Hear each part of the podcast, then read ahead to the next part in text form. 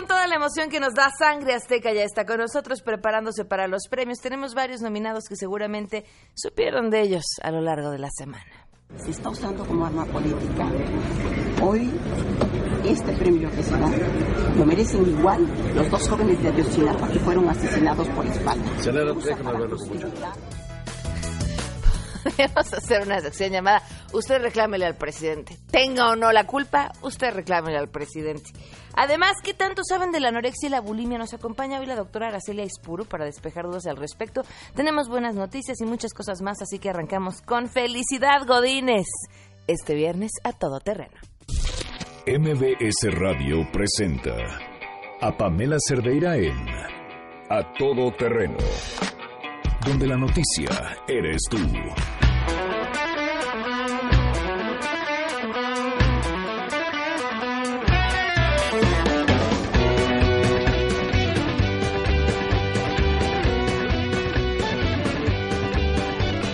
feliz Felicidad, Godines. Ya escuchan su himno de libertad, así a pocos minutos u horas, o depende de lo que les toque de poder salir del trabajo y arrancar con el fin de semana de lleno. Gracias por acompañarnos. Soy Pamela Cerdeira. Esto es a todo terreno. Vamos a estar aquí hasta la una de la tarde.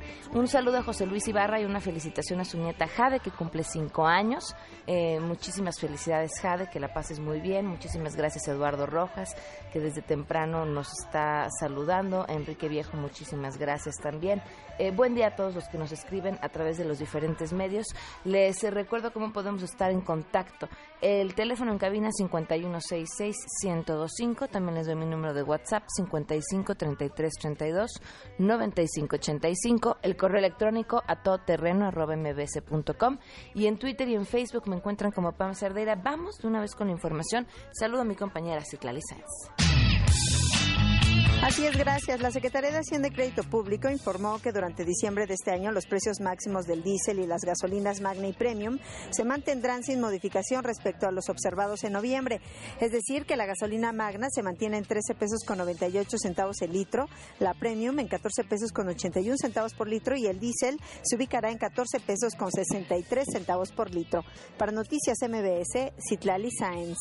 Luego de la eliminación de la visa canadiense para que los mexicanos puedan ingresar a ese país, la Embajada de Canadá en México dio a conocer que los mexicanos que deseen viajar podrán hacerlo a través de una solicitud electrónica de viaje denominada ETA por sus siglas en inglés, que será el único requisito para ingresar vía aérea a partir del próximo primero de diciembre. Durante el anuncio, el representante de la sección de inmigración de la Embajada de Canadá, Oliver Jakes, comentó que podrán solicitar desde la medianoche de este viernes 25 de noviembre la autorización electrónica de viaje.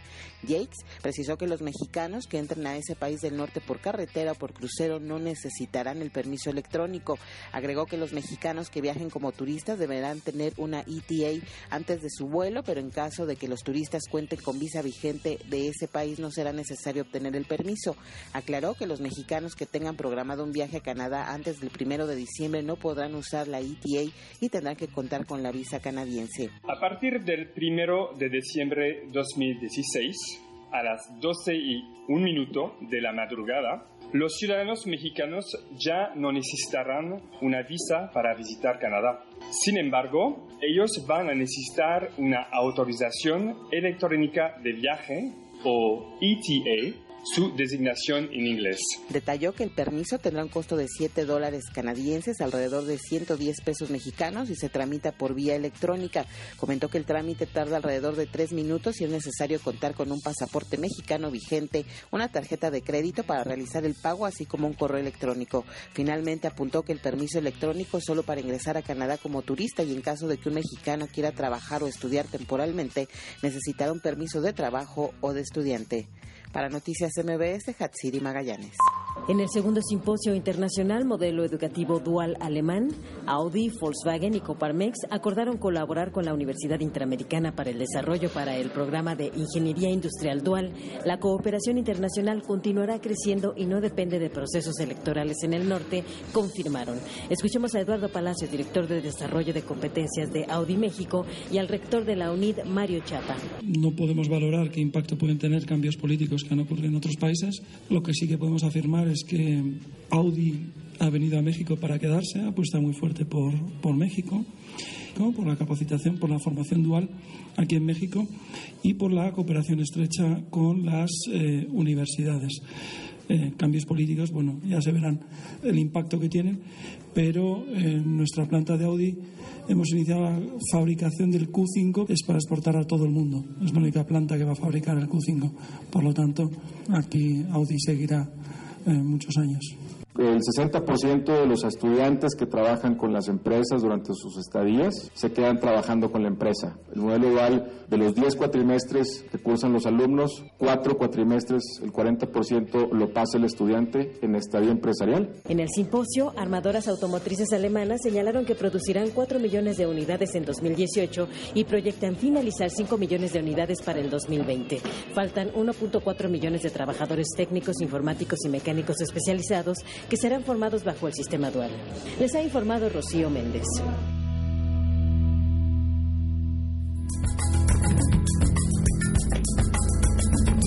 12 del día con 14 minutos. Hoy se celebra el Día de la No Violencia contra la Mujer. Muchos de ustedes nos escribieron ayer eh, pidiéndonos que se quedaron con las ganas de escuchar la segunda parte del testimonio de feminicidio. La próxima semana la vamos a pasar. Eh, es importante no solo que lo escuchen, que escuchen esta historia y que la conozcan, evitar para que, así evitar que se repita, eh, sino también seguir, seguir sumando en el tema y seguir hablando y seguirnos preguntando qué es lo que está pasando y qué es. Como sociedad, lo que estamos haciendo mal. Vámonos de una vez con las buenas noticias.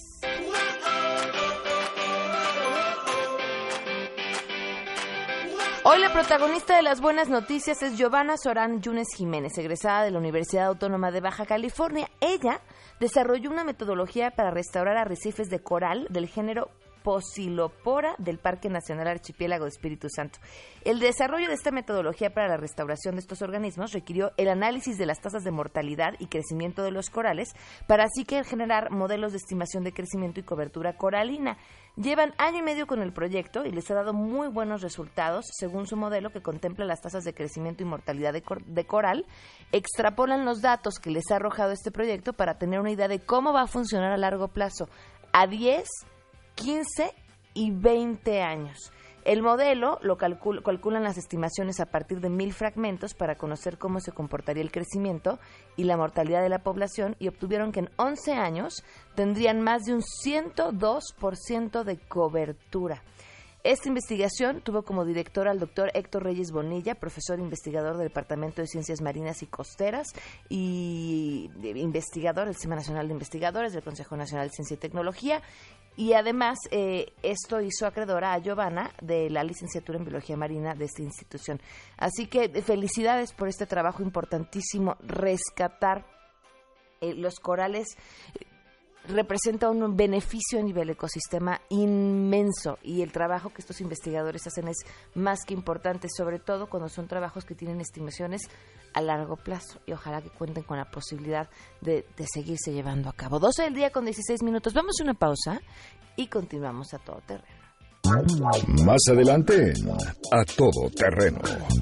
Vamos a hablar de la anorexia y la bulimia. ¿Tienen dudas? Aprovechen, llamen de una vez y pregunten. Con eso regresamos.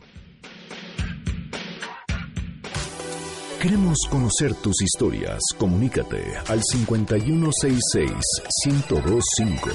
Pamela Cerdeira. A todo terreno. Donde la noticia eres tú. Volvemos. Pamela Cerdeira regresa con más en A Todo Terreno, donde la noticia eres tú. Marca el 5166-1025.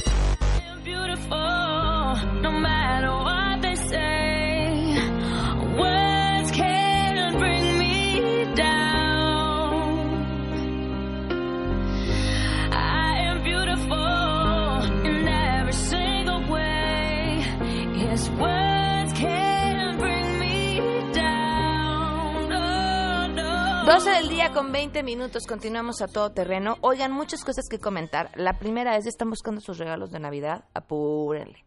Ya se nos va a acabar noviembre, diciembre se va como agua y Movistar tiene el regalo perfecto para esta Navidad y que disfruten con toda su familia. Unos lentes de realidad virtual se los llevan facilísimo.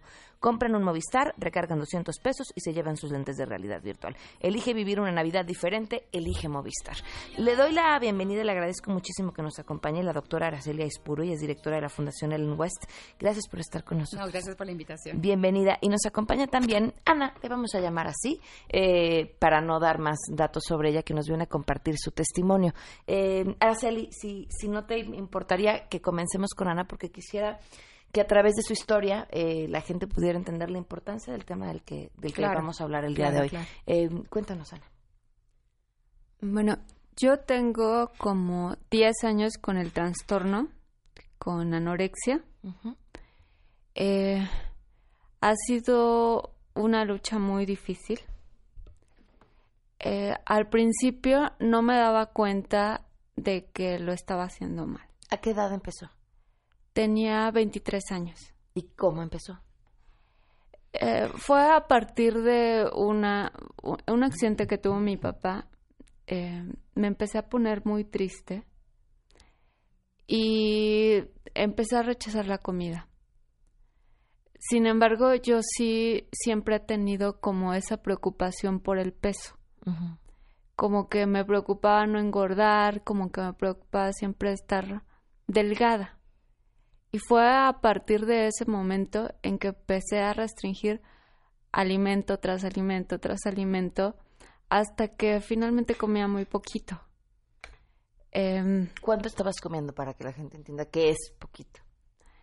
Por ejemplo, eh, una fruta en la mañana, una ensalada a mediodía, en, pues para comer y de cenar quizá un vaso de leche con un poco de cereal y ya. Y hacer mucho ejercicio sobre todo, ¿no? ¿Y qué pasó? Son muchos problemas muchos problemas primero de salud.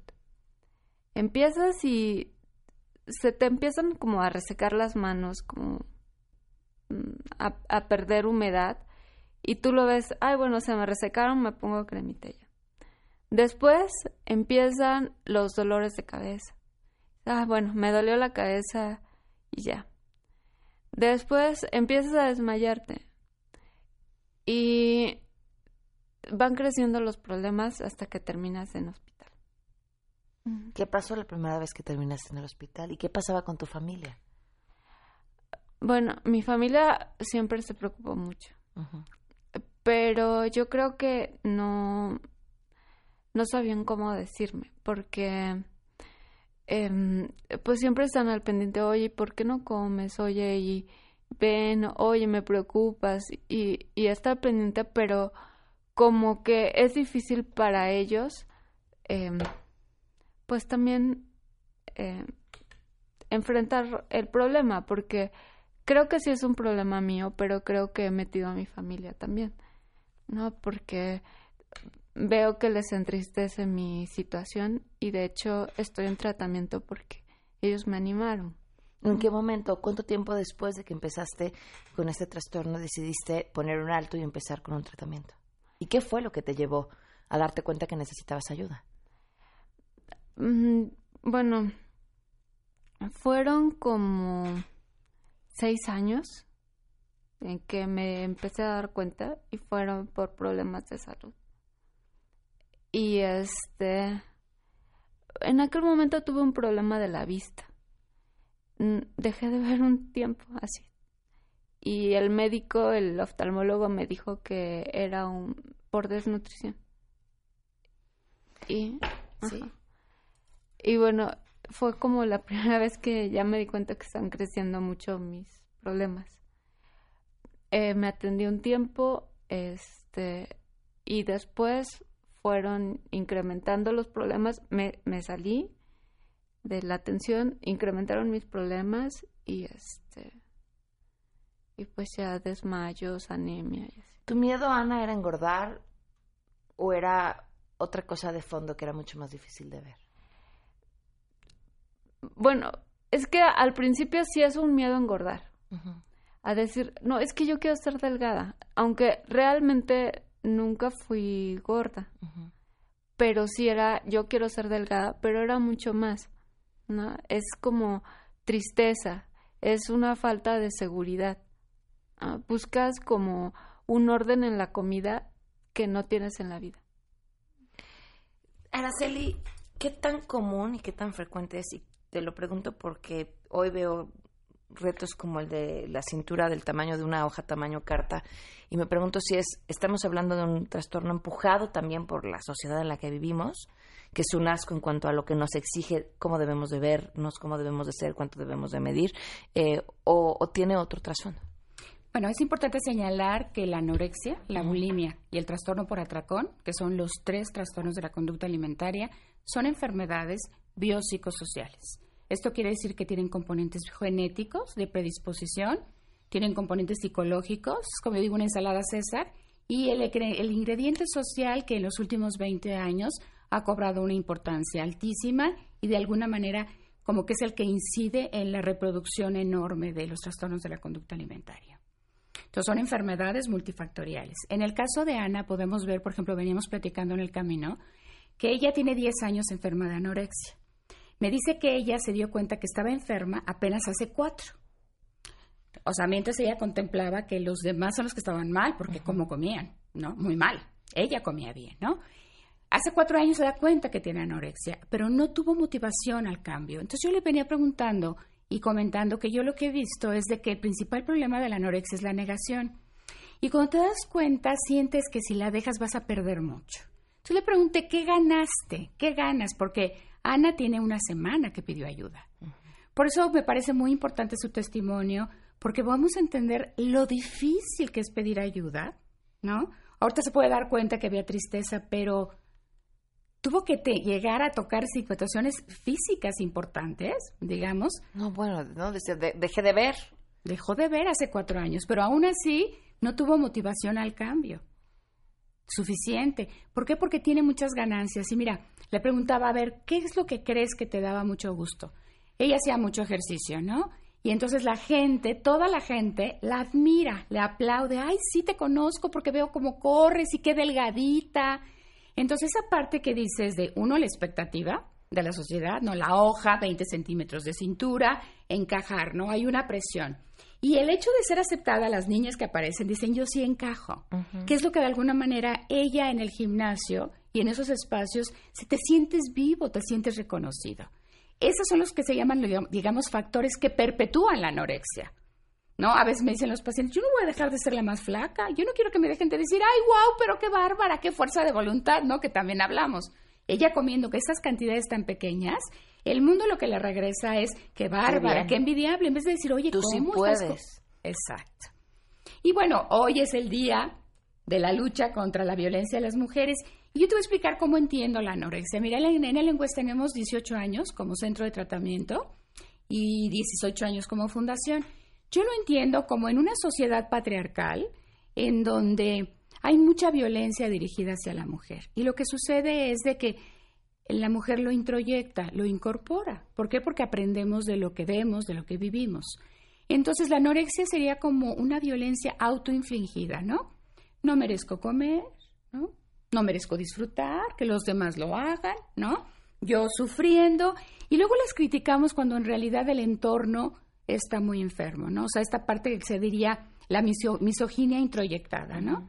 Esa me parece que es una definición muy importante porque mientras no cambiemos la violencia externa, va a ser muy complicado frenar el hecho de que de manera transgeneracional vamos transmitiéndoles a nuestros hijos y a nuestros nietos eso. Ojo, mamás, ojo, las que vivimos a dieta, las que todo el tiempo esto no porque esto engorda, eh, estamos transmitiendo derechito este tipo de problemas a nuestras hijas. Exactamente.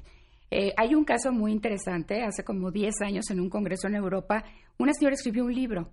Entonces me acerqué a ella porque lo estaba demostrando y me contó que su hija había fallecido de bulimia cuando apenas tenía seis meses de haberse enfermado. O sea, un poco como que, como te pasa, no te das cuenta. seis meses. Sí, tenía seis meses enferma, la chica tenía 18 años. Entonces ella dice que escribió el libro porque si no viajaba por todo el mundo para prevenir a las mamás que la anorexia y la bulimia son enfermedades que pueden ser mortales, ella se hubiera ido atrás de la hija, ¿no? Y entonces me dijo, luego hizo una película que está, que la pasamos en muchos congresos. Ella dice, yo vivía diciendo, es que mira mi celulitis, mira qué gorda estoy. Y no nos damos cuenta que esa parte como de falta de autoestima o falta de aceptación o violencia, de decirnos feas y todo, ahí es en donde estamos transmitiendo eso, eh, transmitiendo eso de violencia, ¿no? Es un mundo en donde es muy difícil ser mujer.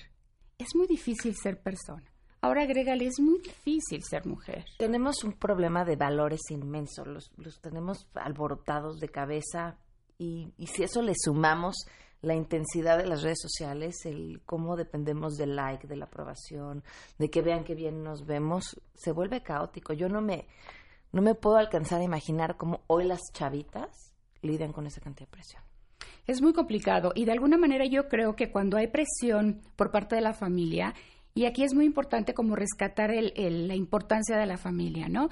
Las mamás de alguna manera nos preocupamos porque nuestras hijas no estén gordas, porque pensamos que si están gordas los relacionamos con feas.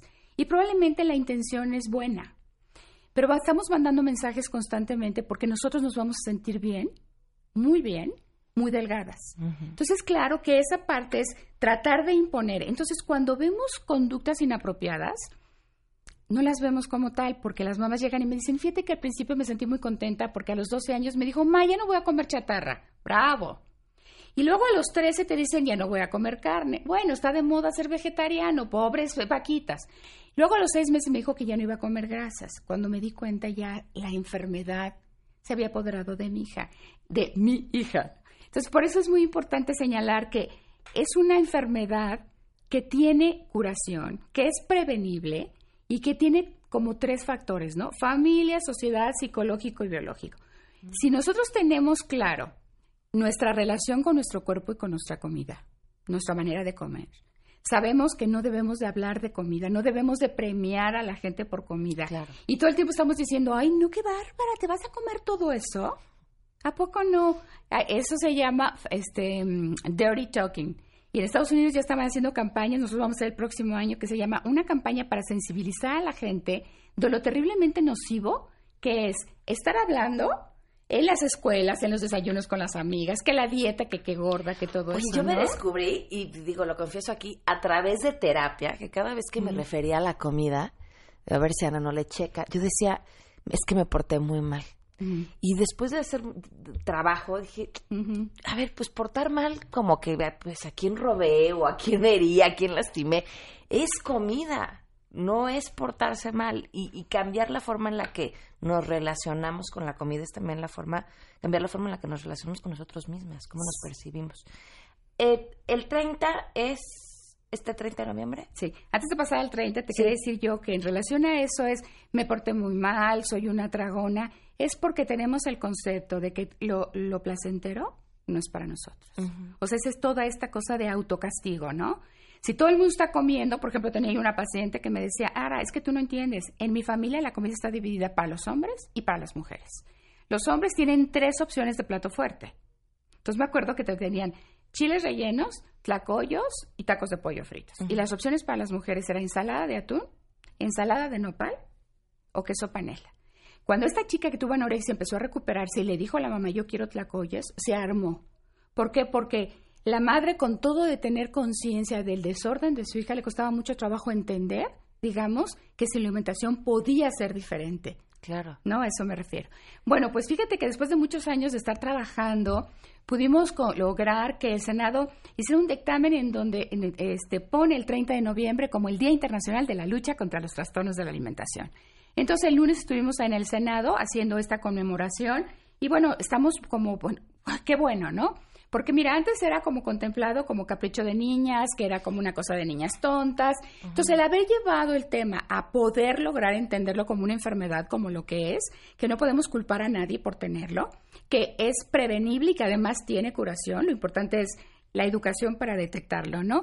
Y ahora, bueno, además, este, yo me acuerdo hace 15 años que se empezaron a iluminar los monumentos para cáncer de mama. Yo decía, bueno, ¿y cuándo se van a iluminar? Bueno, ya están iluminados. Este año logramos que el hemiciclo del Senado, la Diana Cazadora, el Ángel de la Independencia y otros monumentos que están en reforma se iluminen de azul. El azul es un color que otras causas compartimos.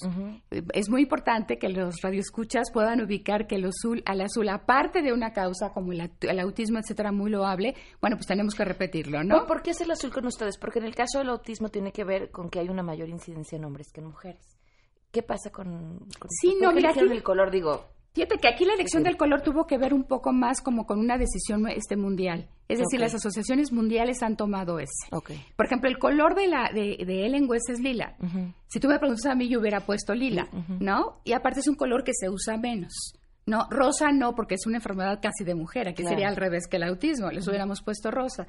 Entonces, bueno, la idea del azul fue simplemente unirnos a algo que ya se había planteado a nivel mundial, ¿no? No quisimos llevar la contraria. Ayer que me dijeron, no, pero eso es autismo, me arrepentí, dije, le hubiéramos puesto lila, ¿no? es el primer año, la gente no sabe, y por eso vamos a hacer como mucho movimiento la próxima semana para que la gente ubique que también es la lucha, es el color de la lucha contra la anorexia y la bulimia. ¿Cómo puede la gente que nos está escuchando contactarte? Porque seguramente tendrán muchas más dudas al respecto. Sí, bueno, cualquier cosa que necesiten nos pueden contactar en nuestras dos páginas web, que es www.ellenwest.org, www.clinicaellenwest.com y este, tenemos nuestras páginas, nos pueden escribir a dirección arroba ellenwest.org y seguirnos en Facebook y no me acuerdo todas las cosas, pero bueno, tenemos Facebook, Twitter y todo, ¿no? Que están mandamos mandando toda la información. ¿Regresas con nosotros? Claro, con muchísimo Sí, gusto. Porque sí, es un tema que tenemos que dedicarle el programa entero, sin duda. Muchísimas, Muchísimas gracias. gracias a ti. Gracias, Araceli. Gracias, Ana. Ana, gracias por tu testimonio.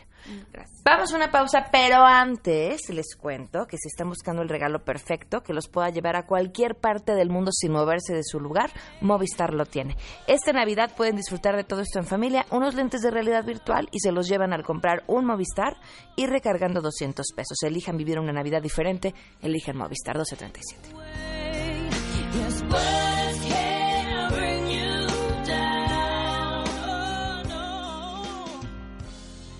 Pamela Cerdeira es a todo terreno.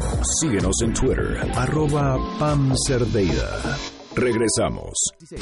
Pamela Cerdeira está de regreso en A Todo Terreno. Únete a nuestra comunidad en facebook.com, diagonal Pam Cerdeira. Continuamos. Ladies and gentlemen, señoras y señores, ha llegado el momento de presentar con orgullo el galardón a lo más selecto de la semana. Los premios de la semana en A Todo Terreno. Paren, deténganse, antes de que cualquier cosa suceda. Uno, un saludo a Reyes Gutiérrez que nos está escuchando. Sigo esperando mi saludo, ¿eh? Así me escribe Reyes. Ya está, está tu saludo. Imagínense un concierto de sangre azteca Sí, señor. desde su cama. No la de ustedes, chicos, la Ah, del público. Estaría genial. Con unos lentes de realidad virtual. Uh, súper. Se ponen los lentes y están viendo así a sangre azteca. Muy o dicen, bien. ahora me quiero ir al espacio. Entonces se mueven y se van al espacio. Así, lo que quieran, facilísimo. ¿Y sí? Solo tienen que comprar un Movistar, le recargan 200 pesos y se llevan unos lentes de realidad virtual. Padrísimo. Así se vive la Navidad en Movistar. Ahora sí, chicos, ¿listos? Listos. Bienvenidos, Sangre Azteca. Arrancamos Sí, con los premios de la semana. Recuerden que pueden seguirnos también a través de la página de noticiasmbs.com, donde está el video y así pueden disfrutar de estos grandes artistas que nos acompañan gracias. el día de hoy. Vámonos con los primeros nominados. Hijo, miren, de por sí el buen fin que estuvo hubiera merecido mención especial. Yo les cuento que andaba persiguiendo un bote de basura. ¿En serio? Y en el buen fin, como sabía que iba a tener descuento, lo fui a comprar. Muy bien. Y que me salió lo mismo que costaba tres semanas antes. Mm, Le habían subido el precio y luego le habían descontado lo mismo que le habían ¿Sí te subido. pasó la, la, la que A mí me pasó. Sí, sí, Sí a mí me pasó. Bueno, pero a lo que les Mm. pasó esto estuvo peor. La empresa Dell puso en su página de internet computadoras que valían hasta 40 mil pesos en 679 pesos. Santa María. Hijo, como para ahorcar al administrador de la página. La Profeco intervino y dijo que ni modo, que quienes hayan comprado sus computadoras a 679 pesos, pues tenían que respetarles claro. el precio y mandárselas. Y que la empresa tenía que entregar de inmediato los equipos a aquellos clientes que demostraron que realizaron la compra durante el tiempo en que la oferta oferta estuvo vigente en Internet y lo demostraron con el correo electrónico eh, correspondiente. Así claro. que Sangre Azteca, pues nada más para que no les duela tanto, cántenos una canción que valga 40 mil pesos. Venga. por un error que cometido al publicar unas compus baratas. No hay marcha atrás, ya no hay control, ya se han vendido. La oferta deben de respetar. Baratas, se venden las laptops baratas, con todo y el envío barato. ¿Quién los quiere comprar? Baratas, se venden las laptops baratas, con todo y el envío baratos. ¿Quién las quiere comprar?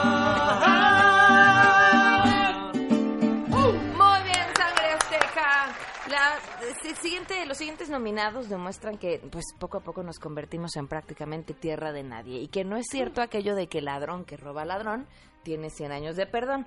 ¿Qué pasó? Fue una nota que conocimos a inicios de esta semana, eh, una historia les digo, en el fondo de terror. Un grupo de motociclistas obligó a mujeres a caminar desnudas por las calles de Guatabampo. Esto tras acusarlas de que habían eh, robado un comercio. Lo que dicen es que en realidad estas mujeres robaron, o sea, los unos eran ladrones, eh, al parecer fue eh, droga, y estas chavas les robaron la droga a estos cuates y entonces los cuates las obligaron a caminar desnudas, escoltadas por estos motociclistas, mientras además las grababan y por supuesto el video lo conocimos todos. Eh, las declaraciones del alcalde, Eliodoro Soto, eh, también son, híjole, de aplauso. Al parecer lo que tenemos a reserva de poderlo confirmar fue un ajuste entre muchachas que se dedican a una actividad no bien regulada, si les digo, ¿no? Que robaron unas personas que también se dedican al crimen, es lo que hasta ahorita hemos podido averiguar. Miren, si así están entre criminales, hombre. ¿qué nos queda a los de a pie? Viene sangre azteca. Mira lo que me encontré. A tres ladroncillas se metieron a robar varios comercios. Me las tendré que llevar. Serán detenidas. Me las llevaré a casa y con ellas jugar. Su castigo será darles un paseo caminando por esta ciudad bien desnudas sin poder escapar. ¡Qué bonito, sangre azteca! Sí, señor. Oigan, ¿qué le pasó al secretario de Desarrollo Social esta semana?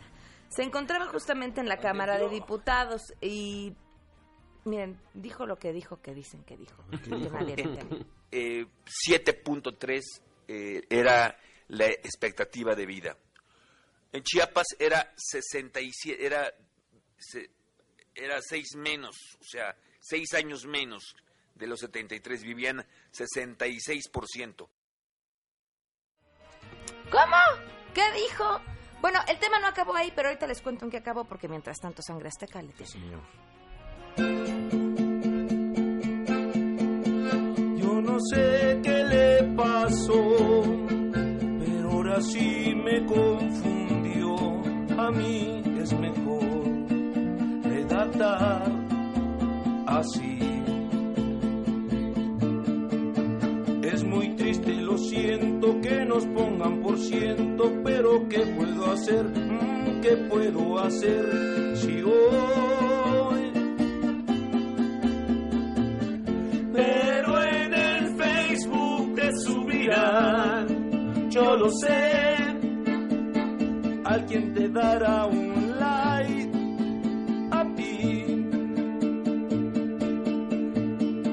Tarde o temprano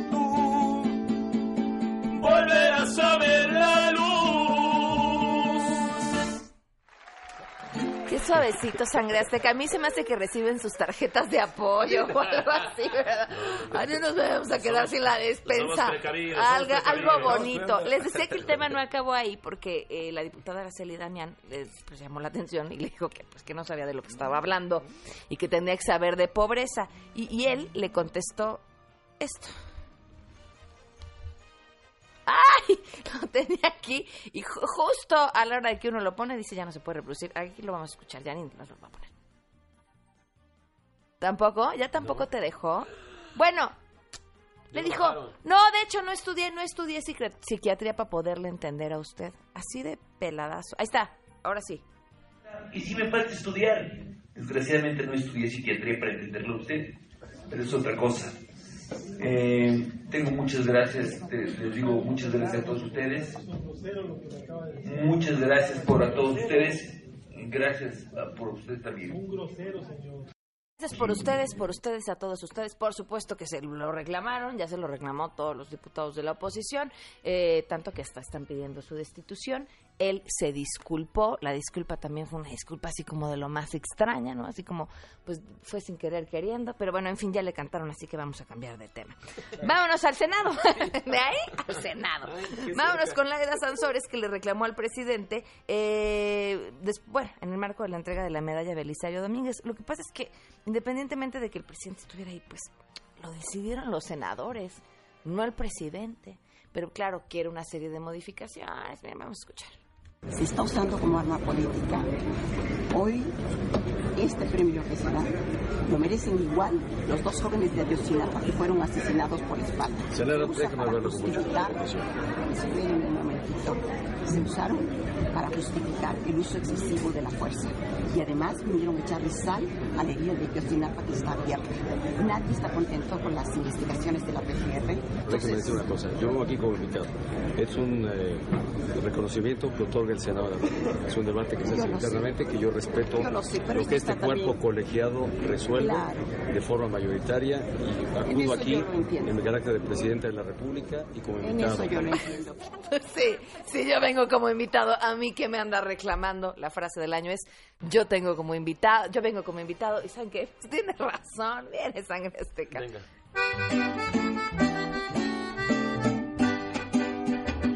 Llegando a la entrega, oh, oh, te veo llegar y te saludo. ¿Qué onda, mi peña? Y te reclamo que todo esto está re mal.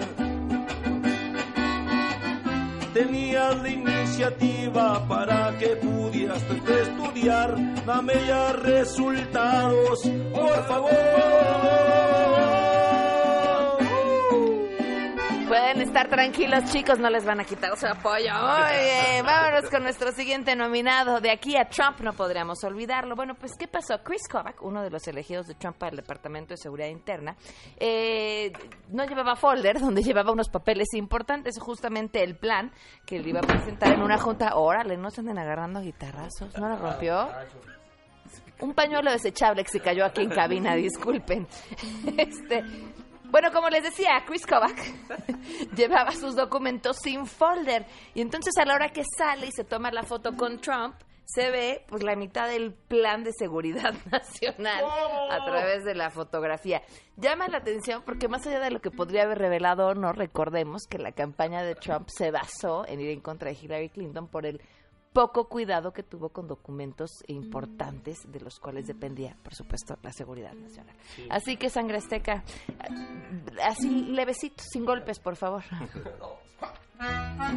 Sale loco de contento con su papeleo para la ciudad. se va a entrevistar y alegre el secretario va enseñando exhibiendo así, mostrando el plan que él tenía. Y es que todos nos pasa que se te olvida y hay cosas que no debes de descuidar. ¡Qué bonito, sangre azteca! Vámonos con el siguiente nominado, un supuesto factor pastor africano, ¿qué hizo? Pues fumigó a sus creyentes con insecticida. ¿Cómo crees? Para curarlos. Así, ayudar a controlar plagas y eliminar algunos insectos que rondan los hogares. Sin embargo, este pastor eh, ofrecía este producto que tenía algo secreto. Purificaba a los feligreses. Además, tiene la capacidad de ordenar a los demonios para que entren en los cuerpos de sus simpatizantes, hablar con ellos sobre sus problemas del día a día y finalmente expulsarlos. Híjole, no vayamos a estar dando ideas, ¿verdad? Porque en una de esas sí nos andamos sacando al Sí puede ser que nos tomemos algo igual. Con el rey. Viene sangre azteca. Mamá, baby, mamá, flip, flip. Mamá, el pastor se ha alocado, sacó el insecticida, echármelo en la cara. Mamá, me ardieron mis ojitos, dice que estoy curada, pero esto es pa' mosquitos. Ay, mamá, ¿qué se... ¿Qué pasó? Ay, mamá, siento el pastor ve mucha tele. Eso. Ay, mamá, siento el pastor ve mucha tele. Me echa en los ojos y arde y lele. Me echa el en los ojos, me arde y lele. Ay, pues sí debe de leer mucho. Bien, sangre azteca. De aquí a la Secretaría de Relaciones Exteriores. Ya les comentábamos, de hecho, la semana pasada, si no me equivoco, eh, cuando se dio a conocer que habían detenido una persona que tenía un montón de pasaportes falsos y entre ellos se encontraban unos con las fotografías de Javier Duarte y su esposa con nombres además por demás ridículos. El de Javier Duarte era Alex Huerta del Valle y el de la esposa Gabriela Ponce Arriaga. Este, además, ya saben, la foto con bigote. así, así, ay, es que se pone bigote y ya no lo vamos a reconocer. Le faltaron eh, estos, ya saben, los lentes con la nariz y el bigote. les juro que una, una rayita estaba para parecer que eran así las fotografías. Pero como seguramente ustedes estaban preocupados y pensaron, ay, Igual los pasaportes no eran falsos. Igual el gobernador de Veracruz, eh, con licencia, sin licencia, de aquí para allá que es buscado, igual y este, y tiene alguien igualito, pero con bigote, ¿verdad? Bueno, pueden estar tranquilos. La Secretaría de Relaciones Exteriores eh, confirmó, confirmó, era importante que lo confirmara, que los pasaportes eran falsos. Viene sangre azteca.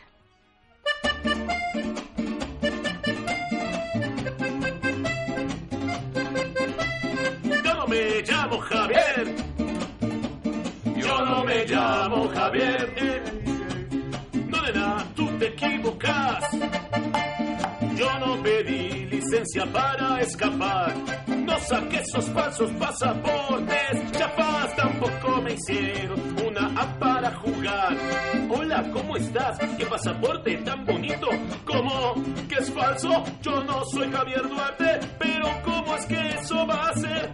Si yo soy Alex del Valle, yo no me llamo Javier.